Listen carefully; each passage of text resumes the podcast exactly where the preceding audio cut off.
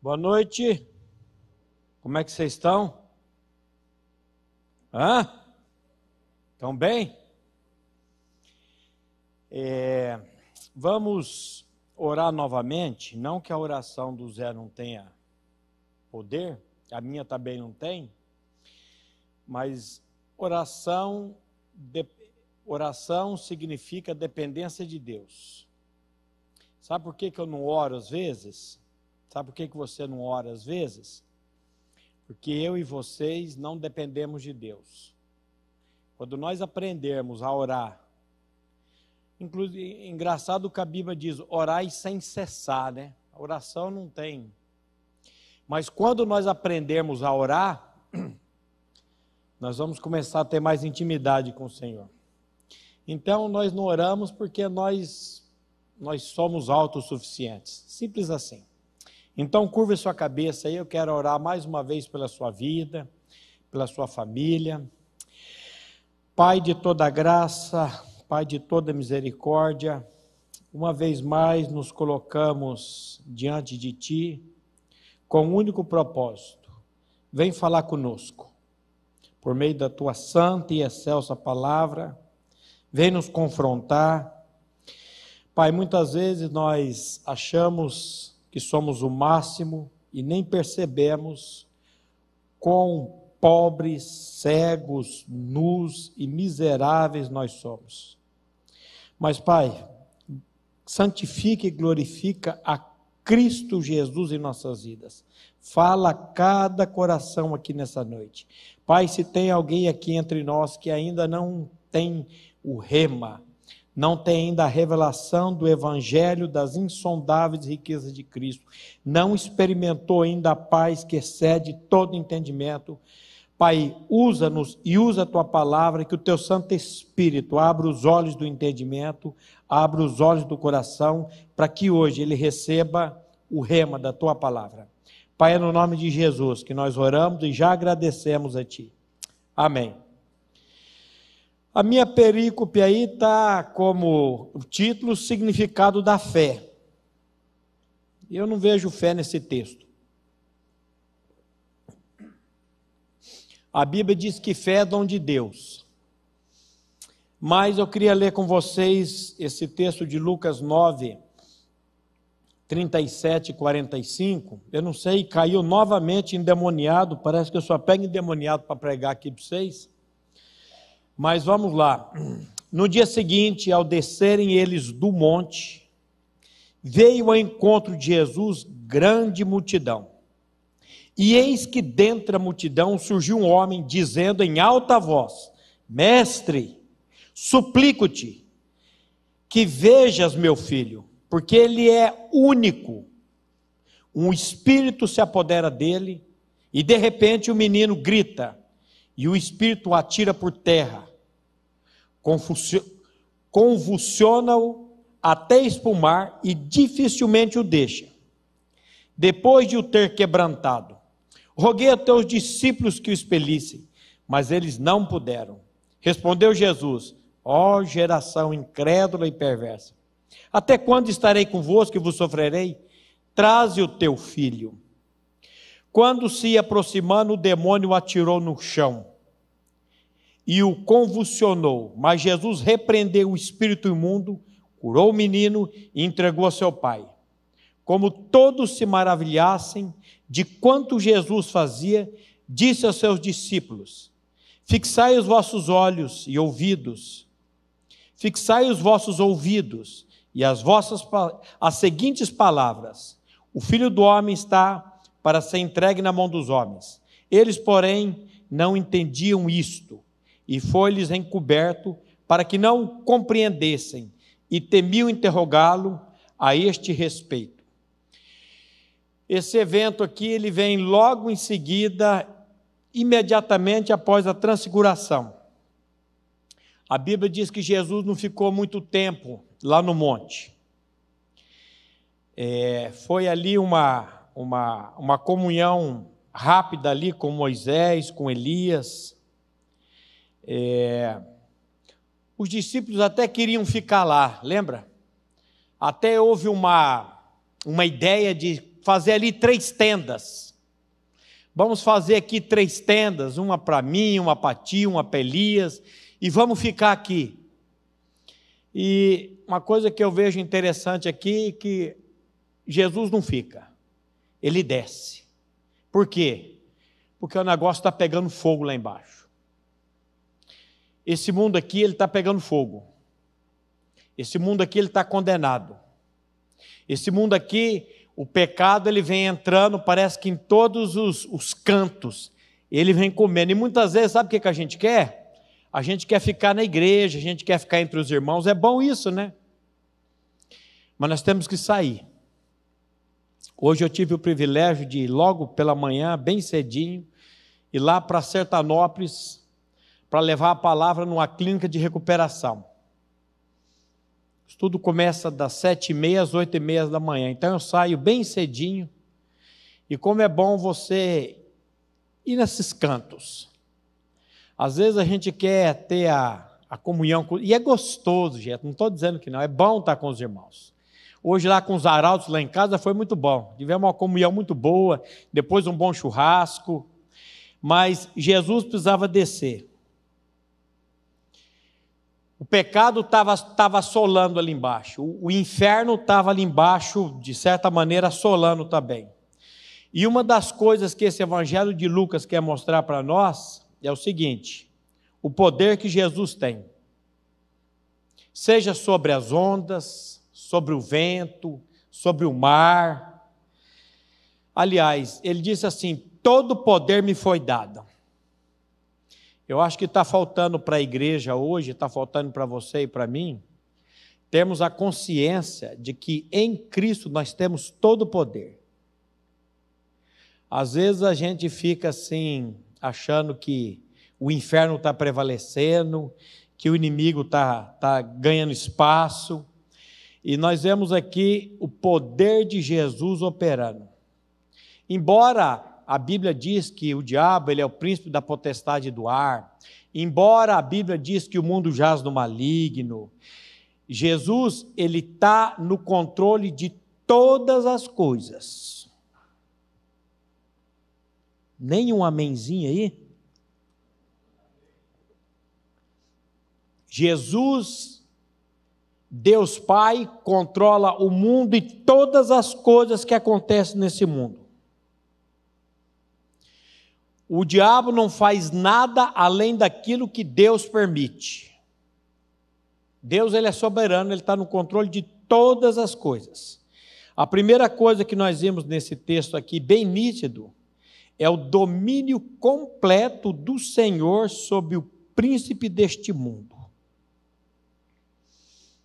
Volto a dizer, não só deste mundo, mas ele controla todas as coisas. Eu sempre gosto dessa ilustração, eu sempre digo ela. Tem gente que coloca Deus e o diabo quase que no mesmo patamar de poder. Deus vai vencer o diabo, mas parece que vai dar um trabalho para Deus vencer o diabo.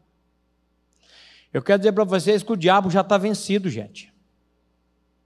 O diabo não tem mais eu, qual o poder que o diabo tem? Todo o poder que Deus deu a ele, nem um fio de cabelo a mais, nem um fio de cabelo a menos. Então, é, toma cuidado para você não achar que o diabo está no controle de tudo, que Deus perdeu o controle. É, é, olha, Deus vai vencer o diabo, mas vai ser no final, vai dar uma canseira para Deus. A Bíblia diz que vai precisar de um sopro da boca de Jesus para destruir o inimigo. Então, às vezes eu vejo pessoas dizendo assim, sabe, o diabo, o nosso, o grande adversário de Deus. Calma, filho, menos. O diabo não é o grande adversário de Deus, não. O diabo, ele é o nosso adversário, que anda ao nosso derredor para quem nasceu de novo. Para quem não nasceu de novo, ele está no controle. Então, o diabo não é o grande adversário de Deus, não. Deus não tem adversário. Deus, ele é o Todo-Poderoso. Deus está no controle de todas as coisas. Às vezes a gente não entende determinadas coisas, como nós ouvimos o testemunho agora. Aliás, estamos desde as três horas aqui ouvindo testemunho, achamos que não ia ter nem evento hoje. Aliás, se tivesse ficado aqui, vocês visto o testemunho lá, vocês iam ser muito edificados, porque eu fui muito edificado hoje de ouvir cada testemunho. Como é gostoso você ouvir, mas hoje a Armando Camarguinho falando isso, e se tem uma coisa que a gente não entende é a soberania de Deus. Deus precisou levar o Camarguinho para que a família dele voltasse para a comunidade, para que a filha dele, a irmã dele testemunhasse hoje aqui do poder de Cristo, da, da revelação da pessoa de Cristo. De, agora ela crê no Evangelho. Você fala, mas precisa isso? Eu não sei, às vezes precisa. E às vezes eu fico pensando, o que, que vai precisar acontecer com você? Para você realmente se entregar à pessoa e obra de Cristo Jesus. Só para você pensar um pouco. A Bíblia diz que ele, ele, o inimigo ele foi despojando os principados, despojando as potestades, os expôs publicamente, triunfando deles na cruz, a Bíblia vai dizer. Agora, eu preciso dizer uma coisa para você muito importante. É, toda pessoa que não nasceu de novo ainda, ela é filho da ira, ou filha da ira. Toda pessoa que não nasceu de novo ainda, ela é controlada pelo diabo, ela é filha espiritual do diabo, ainda que não seja como esse jovem aqui, ou menino, tem. Que a gente pensa que para estar tá possuído pelo diabo, tem que cair no chão, espumar pela boca. Não, está cheio de gente que está sendo controlada pelo inimigo. Controlada na, na, no mundo, controlada na prostituição, controlada na pornografia, preso, preso, preso. Então, saiba de uma coisa: toda pessoa que ainda não passou pelo novo nascimento, ela ainda ela ainda não, ela continua sendo, é ainda, porque não nasceu de novo ainda, ela continua sendo filho espiritual do diabo. Todo mundo que nasce desse mundo é filho de Deus? É? O que, é que nós somos? Criaturas de Deus. Como que uma pessoa é tornada filho de Deus? Quando ela nasce de novo. Esse texto de Lucas 11, 21 e 22 ele vai mostrar aqui que toda pessoa que não nasceu de novo, ela é controlada pelo valente armado. Já ouviu falar no valente armado? Lucas aqui vai dizer, Lucas 11, 21 e 22. Texto diz assim: Quando o valente, bem armado, guarda a sua própria casa, ficam em segurança todos os seus bens. Quem é esse valente armado aqui? o diabo. Como está esse valente? O texto está dizendo, bem armado. O que, que ele tem? O que, que ele guarda? Uma casa. A sua própria casa. E nessa casa ele diz que tem bens. Quem são os bens? Toda pessoa que não nasceu de novo, ela é um bem do diabo. Ela tem eu até tenho uma tese, que na verdade não é tese, essa, essa questão de expulsar demônio. Eu sempre di, di, digo isso e disse isso. A Bíblia diz que o que, que acontece quando um espírito imundo sai de uma pessoa? Versículos antes aí de Lucas 11, ele vai dizer: o espírito imundo, quando ele sai, ele anda por lugares áridos, procurando repouso, e não achando, ele diz: Voltaremos, voltarei para minha casa, de onde saí. E tendo voltado, a encontra varrida e ordenada.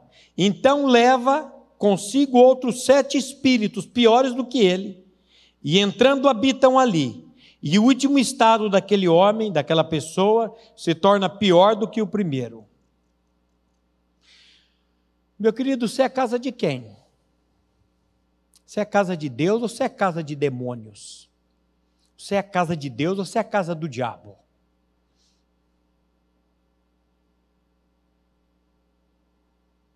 Quem que está controlando a sua vida?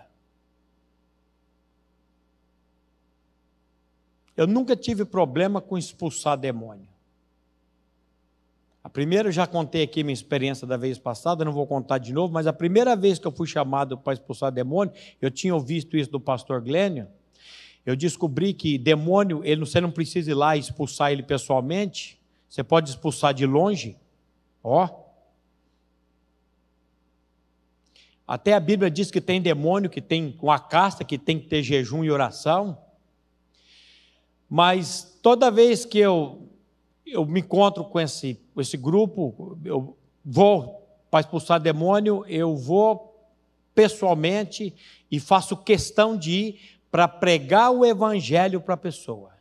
Porque se aquela pessoa não nascer de novo, o texto está dizendo que o demônio sai, anda por lugares áridos e depois ele volta. Vamos voltar para minha casa de onde saí e traz sete piores. E o estado daquela pessoa. Então, a minha sempre a minha intenção é de levar o evangelho e pregar o evangelho. Essa semana eu fui visitar Ontem eu fui visitar uma moça de 20 anos que está entubada no hospital, ansiedade, uma série de coisas, e a pessoa disse: ela está, me parece que ela está endemoniada. E eu tive lá, ela estava entubada e ela dava umas abridas de olho assim, meio esquisita. E eu comecei a falar da palavra, a falar do senhorio de Jesus e olhando, prestando atenção. Na minha percepção, não tinha demônio ali, não. Ela está numa pressão muito grande. Agora, enquanto você não nascer de novo, você vai ser fantoche do inferno. Agora, quando você nascer de novo, e só tem um jeito de você nascer de novo, é crendo na obra que Cristo fez lá na cruz, não é frequentando igreja. Eu tive num, dando uma palavra no acampamento de homens, e um jovem lá, na hora que ele foi dar o testemunho, falou assim: Eu sou, eu sou cristão desde quando eu nasci. E eu falei: Ó, você não é cristão desde quando nasceu, não. Porque você nasceu ímpio, você nasceu perverso. Você só se torna cristão depois que você nasce de novo. E para nascer de novo precisa ter a vida de Cristo, não é ser batizado em água, não. Como é que eu faço para estar em Cristo? É Deus que faz. Deus, na plenitude dos tempos, enviou seu filho, nascido de mulher, nascido sob a lei. O filho dele foi para a cruz porque ele veio para morrer. E quando ele morreu naquela cruz, o que, que ele fez? Ele atraiu o meu pecado, ele atraiu a minha natureza adâmica, ele atraiu o meu velho homem no corpo dele. Paulo diz: Eu estou crucificado com Cristo e vivo não mais eu, mas Cristo vive em mim. Quando Cristo vem habitar em você, quando Cristo veio habitar em mim, o inferno perdeu todo o controle que tinha sobre a minha vida. O diabo não pode mais tocar em mim. Ele anda ao redor. De vez em quando ele joga uns pensamentos pesados. De vez em quando ele joga umas ideias para me voltar para minha vida de pornografia, por exemplo. Mas aí eu preciso levantar a espada do Espírito, que é a palavra de Deus. Eu preciso confrontar o inferno com voz audível, não é no pensamento, não. Falar abertamente com, com, com, com Satanás, com o demônio, quem tiver ali. Expulsar em nome de Jesus. Então, no verso 22 ele vai dizer aí, graças a Deus pelo verso 22, sobrevindo, porém, o mais valente do que ele. Quem que é o mais valente do que esse homem bem valente? É Jesus Cristo. Tira-lhe a armadura em quem confiava e lhe divide os despojos então, a boa notícia do Evangelho é que Jesus Cristo veio para mudar a nossa filiação de filhos do diabo para filhos de Deus. A Bíblia diz que existe um transporte, lembra de Colossenses 1,13? Ele nos tirou do império das trevas e nos transportou para o reino do Filho do seu amor. Quem fez isso? Quem fez isso? Jesus Cristo.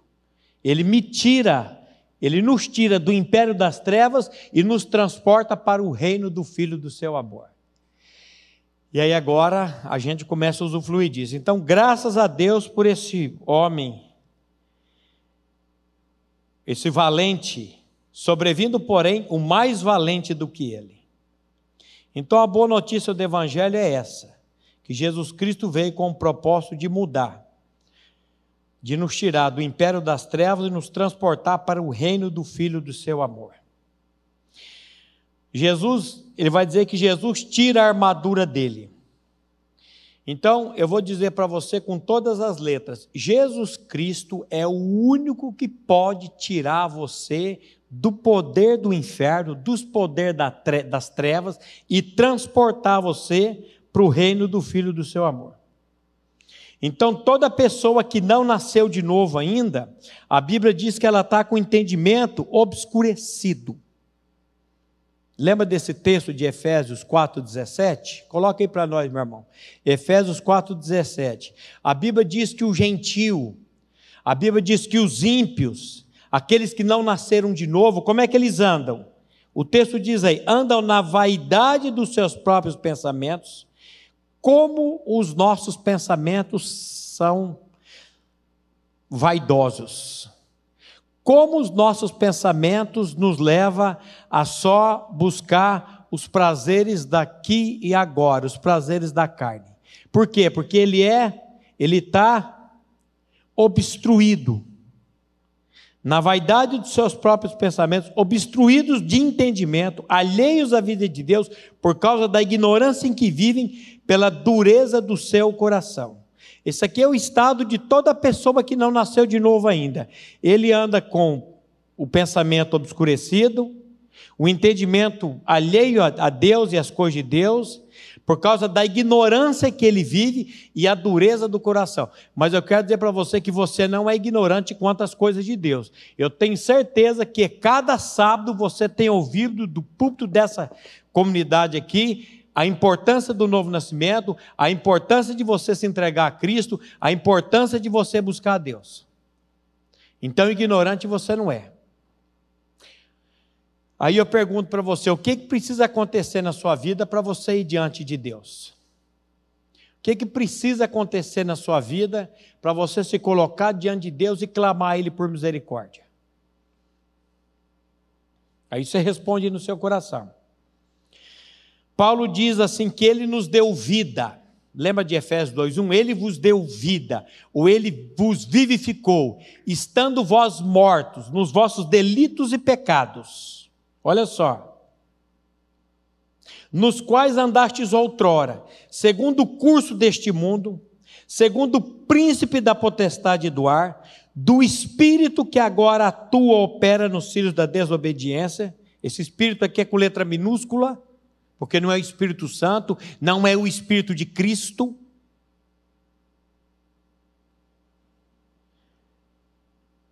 que mais que ele diz aqui?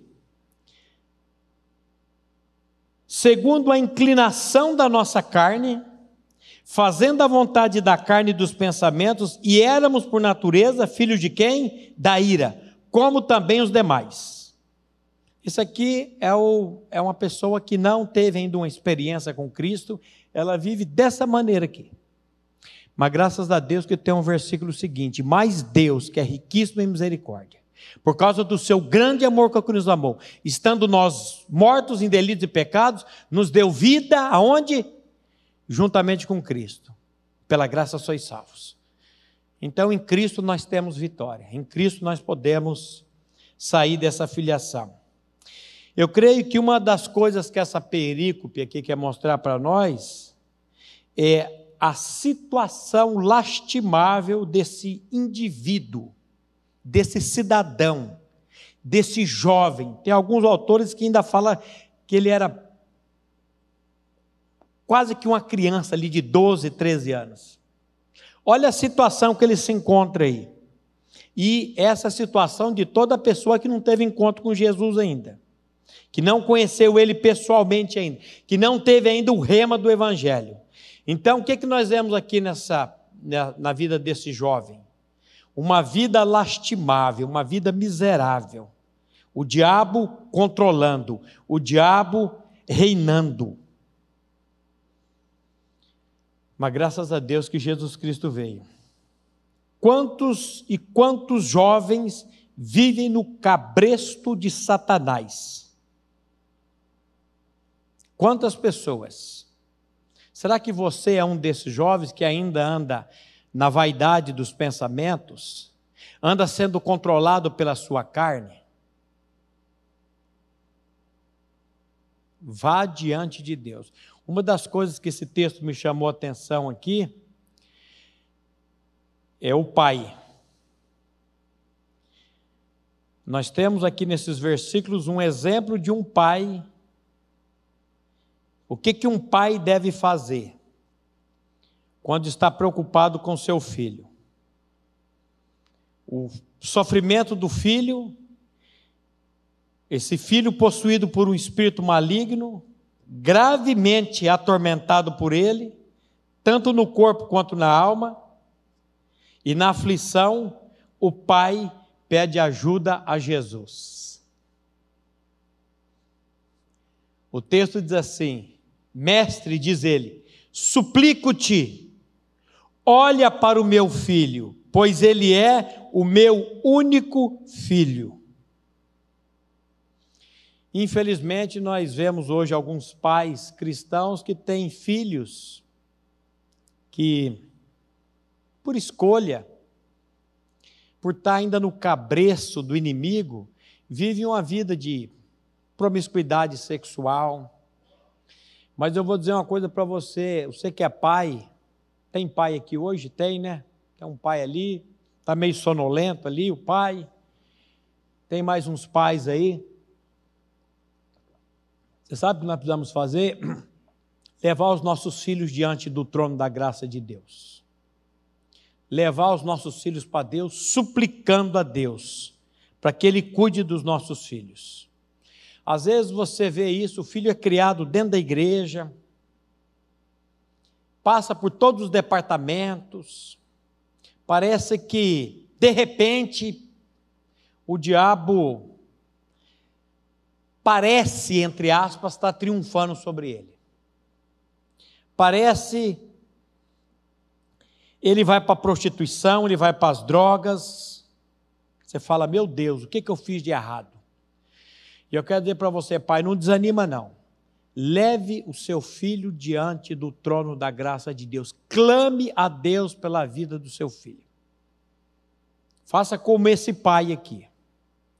Eu nunca tive dificuldade, eu nunca tive dúvidas com a salvação eterna das minhas duas filhas. Nunca tive. Quando a mais nova, na faculdade, filosofia, ela achou que eu não quero ir mais na igreja. Eu falei, você está indo na igreja para agradar o pai? Já era maior de idade? Não precisa ir mais não. Pode ficar aí. Pode ficar aí lendo seus Harry Potter, as suas coisas aí. Não precisa ir para a igreja mais não. Você, quando nasceu, Isadora, você foi consagrada a Deus. E eu fui ousado. Não estou pedindo para você fazer isso também. Tem pai que traz o filho, for amarrado na igreja.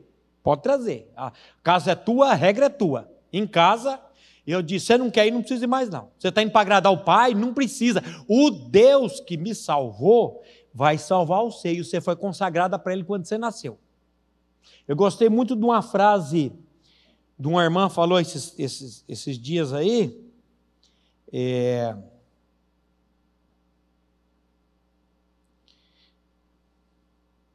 Um ventre santo não pode povoar o inferno. A minha esposa, quando nós tivemos nossas filhas, o ventre dela era santo, porque ela já era nascida de novo. Um ventre santo jamais vai povoar o inferno. A minha filha, desde pequenininhas, ouviram a palavra, viveram a palavra, foi pregada a palavra para elas. Que tem, quem tem que pregar para o filho é o pai e a mãe, não é a igreja, não. Não é departamento de adolescente, não. Quando essa comunidade me chamou para ser pastor de adolescente, eu falei: não é o meu chamado, mas vamos embora, é isso, vamos embora. Mas eu quero fazer um trabalho com os pais. O problema dos adolescentes está nos pais, e nós estamos toda segunda-feira aqui trabalhando com os pais. E quem tem que pregar o evangelho para os filhos é os pais. Domingo à noite ali em cima é um reforço que eu dou. Então é trabalho seu. E ó, ensina a criança no caminho que deve andar, e quando ela for velha, não se desviará dele. E no tempo do Senhor, o Senhor alcançou minhas filhas. Então fica com essa frase aí: um ventre santo jamais vai povoar o inferno. Suplique por ajuda a Deus. Grande é o poder da oração e da intercessão. O filho de muitas orações raramente será lançado fora. Ah, mas eu só vou orar. Não, você vai orar, você vai testemunhar, você vai pregar, você vai orar por ele, você vai orar com ele. Mas quem vai salvar é o Senhor. O tempo da conversão de Deus não é o nosso. E no tempo do Senhor ele vai alcançar. Isso aí eu, eu, nunca tive dúvida quanto a isso. A minha esposa é capaz de ter sofrido mais. Eu lembro que quando chegava às cinco e meia da tarde e elas iam se arrumar para vir para a igreja, a minha esposa ia lá no quarto dela, ei, você quer, não quer ir hoje? Deixa ela ir. Deixa ela ir no quarto. Deixa aí que Deus vai pegar ela. Passou por uns apertos, passou por uns perrenhos, mas o Senhor no tempo pegou. E agora eu estou trabalhando com as netas. Uma já está aí, a outra está para chegar ao final do mês, se Deus quiser, vamos estar tá lá. Agora, você que tem pai crente, você que tem mãe crente, crente é cristão, você que tem vô cristão, quem aqui tem pai cristão que crê? Ó, você tá, vocês estão tudo lascado. No bom sentido. Porque você pode comer a. a Está sendo gravado, né? Você pode comer lá a lavagem do, do chiqueiro do porco, viu? Mas o Senhor vai alcançar você. Porque teu pai está orando por você, tua mãe está orando por você, teu avô está orando por você, tua avó está orando por você, e a Bíblia diz que a oração do, do justo, do justificado, ela tem a sua eficácia. Então, se eu fosse dar um conselho para você, abandona o chiqueiro, cara, volta para casa. Peça a Deus misericórdia. O pecado não vai satisfazer esse vazio. Você pode ter Salomão teve quantas mulheres? Quantas mulheres Salomão teve? Quantas esposas ele teve? Quantas? Quantas? Estou ouvindo. Que 300, rapaz? Quantas esposas ele teve? Teve mulher, hein? Mas ele vai dizer no final da vida: vaidade das vaidades. Tudo é vaidade. Tudo, tudo. Você sabe o que é vaidade? É você pega uma peneira e começa a peneirar fumaça. No final do dia, quando que você vai ter peneirado de fumar? Quanto de, de fumaça você vai ter pego? Nada. Todos os prazeres desse mundo são vaidade. O que, que vai dar significado para a sua vida, jovem? Deus, a palavra de Deus, a vida de Cristo. Você está testemunhando desse Cristo aí fora. Você, você, olha, você não sabe o que é. Você não sabe. Eu não posso passar para você. Se eu pudesse passar a alegria, o prazer que é você testemunhar, você pregar o evangelho para uma pessoa e ela crer. Você não sabe o que, que significa isso. Não tem nada nesse mundo que possa satisfazer mais do que isso. Você poder levar o evangelho para uma pessoa. Então, para de comer a comida do porco e volta para casa. Você não vai encontrar prazer nesse mundo de maneira nenhuma. Você não está aqui nesse mundo para ter sucesso, muito menos para estar tá rico. Você sabe para que, que nós, você sabe para que, que Deus nos salva? Você sabe para que, que Deus nos salvou? Para a gente anunciar as virtudes daquele que nos chamou das trevas para o reino do Filho do seu amor. Só que se você ainda não foi tirado, se você ainda não foi chamado do reino das trevas, você não pode levar, ninguém pode levar ninguém onde não foi. Agora você pode sim se colocar diante de Deus e falar: Senhor, tem misericórdia de mim, se revela a mim E se tem uma coisa que eu encontro nesse texto também, e muitos autores falam, é a disponibilidade de Jesus para mostrar misericórdia aos jovens. Aliás, tem vários jovens na Bíblia que Jesus mostra a misericórdia dele. Vários.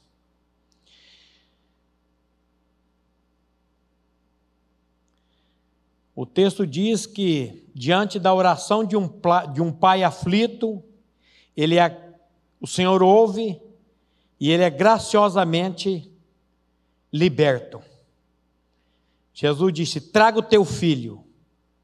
Então repreendeu o espírito imundo, curou a criança e o entregou novamente ao seu pai. Você vai encontrar isso no caso da filha de Jairo, no filho lá do nobre de Cafarnaum, a filha da mulher de Cananeia, a filha da viúva de Naim, são exemplos do Senhor, o interesse que ele tem por jovens. Quero dizer para você, jovem, Deus tem um interesse por você. Deus tem um interesse em salvar você, porque você é jovem. Humanamente dizendo, você tem muito mais tempo de vida do que eu, muito mais tempo que pastor Glênio, muito, humanamente dizendo. Pode ser que você vá hoje. Pode ser que eu vá hoje. Mas você que é jovem, quando você crê nesse evangelho, quando Cristo entra em você, você vai ser testemunha viva aí fora. Você vai testemunhar desse Cristo mais e mais. Então, ele tem essa coisa Nós temos oferecido respostas para uma sociedade desesperada e aflita? A igreja tem oferecido resposta para uma sociedade. Só para lembrar, quem que é a igreja? Você e eu. Quem que é a igreja? Aqueles que creram, aqueles que creem no Evangelho. Roguei aos teus discípulos para que o expelissem, mas eles não puderam. Que cena! O homem traz um filho endemoniado, pede para os discípulos. Sabe o que, que os discípulos estavam fazendo? Eles estavam discutindo com os doutores da lei. E não puderam expulsar o demônio. Aí Jesus diz: Ó oh, geração incrédula e perversa, até quando estarei convosco e vos sofrerei? Traz o teu filho. Quando ia se aproximando, o demônio atirou no chão e o convulsionou. Mas Jesus repreendeu o espírito imundo, curou o menino e entregou a seu pai. Olha que coisa linda.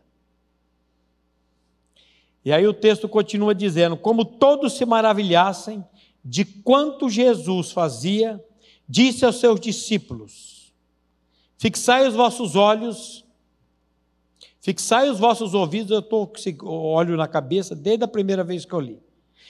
Fixai os vossos ouvidos das seguintes palavras: O filho do homem está para ser entregue na mão dos homens. Eles, porém, não entendiam isto, e foi-lhes encoberto, para que não compreendesse, e temiam interrogá-lo a esse respeito. Jesus está dizendo: Eu vou ser entregue. Entregue para quê? Para que, que Jesus ia ser entregue? Aliás, para que, que Jesus veio nesse mundo?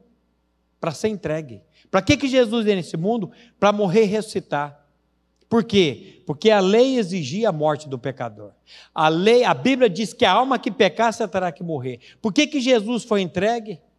Porque lá naquela entrega ele ia tirar de nós essa vida miserável, essa vida essa vida perversa, essa vida maligna. Aquele que não conheceu o pecado. Ele se fez pecado por nós, para que nele fôssemos feito o quê? Justiça de Deus. A Bíblia diz que Deus nos fez agradáveis a ele no amado. Você tem um amado habitando em você? Você já experimentou a vida de Cristo? Você está só ouvindo, ouvindo, ouvindo, ouvindo e ainda não provou isso. Como é que eu faço para provar, pastor? Você tem que ir diante do trono da graça de Deus, Não vai ter uma vez que eu vou vir pregar aqui que eu não vou dizer isso. Você precisa ir diante do trono da graça de Deus, se colocar de boca no pó e dizer: Senhor, tem misericórdia de mim, revela-me.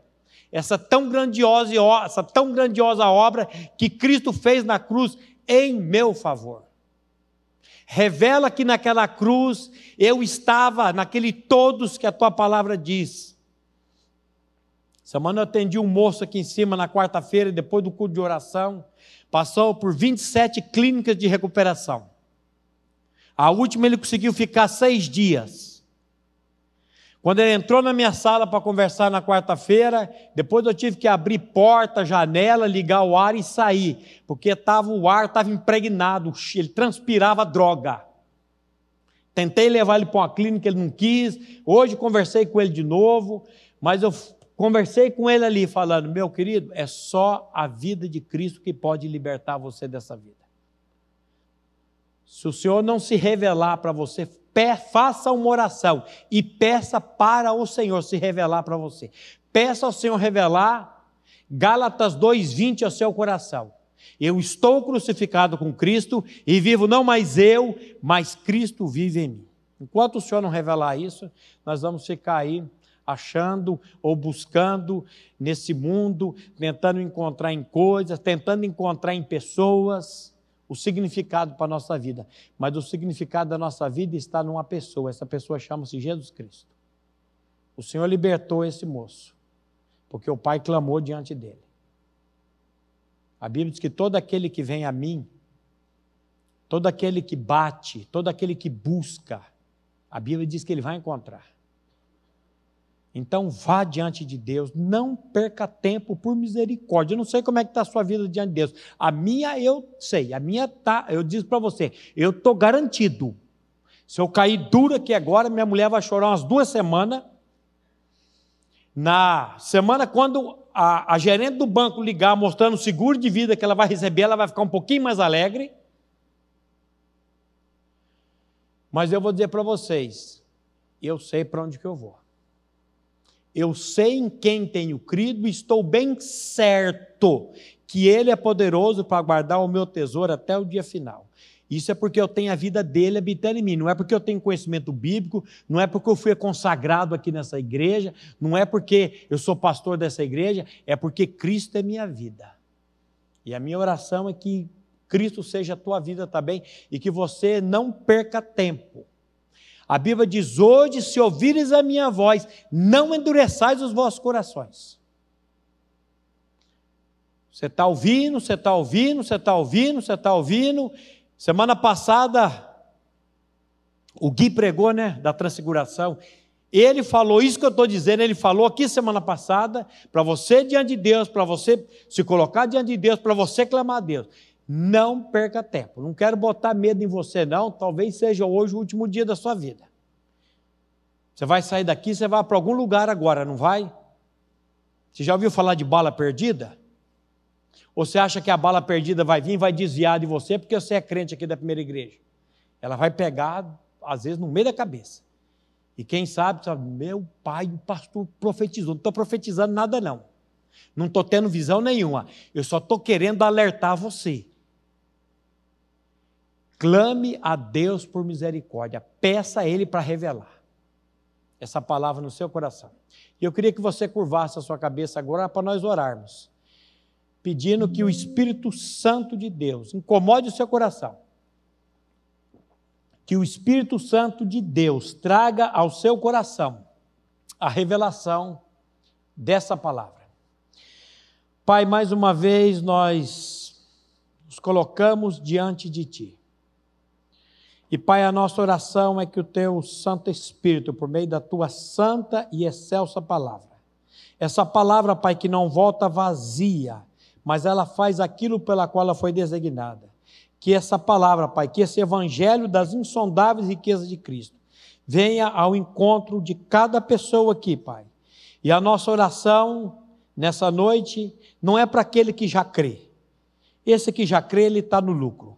Mas esse ainda, Pai, que está na dúvida, Esse que ainda está com um pé no mundo, um pé na igreja, que fica e não consegue tomar uma decisão diante de ti. A nossa oração, Pai, nessa noite, é que o teu Santo Espírito o incomode e o leve, por graça, por misericórdia, a clamar a ti, por tua misericórdia, pela tua graça e pela revelação da pessoa e obra de Cristo Jesus. Que lá naquela cruz, quando o seu filho foi levantado, ele atraiu-nos no corpo santo dele. Ele atraiu essa pessoa no corpo dele, para que ali ele morresse e na ressurreição ganhasse uma nova vida. Que ele foi tirado do império das trevas e que ele foi transportado para o reino do Filho do seu amor. Faz isso, Pai, nessa vida. É o que nós te pedimos em nome de Jesus. Amém.